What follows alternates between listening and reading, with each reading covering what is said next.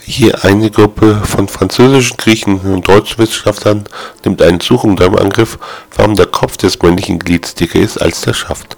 Sechs Monate später melden französische Experten, dass der Grund darin liegt, den Frauen mehr Genuss zu bereiten.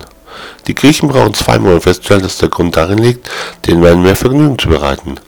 Die Deutschen benötigen drei Tage, bevor sie zum Ergebnis kommen, dass aus Sicherheitsgründen der Kopf dicker ist als der Schaft, den aber ordentlich nicht abrutscht und sich mit der Faust aufs Hirn schlägt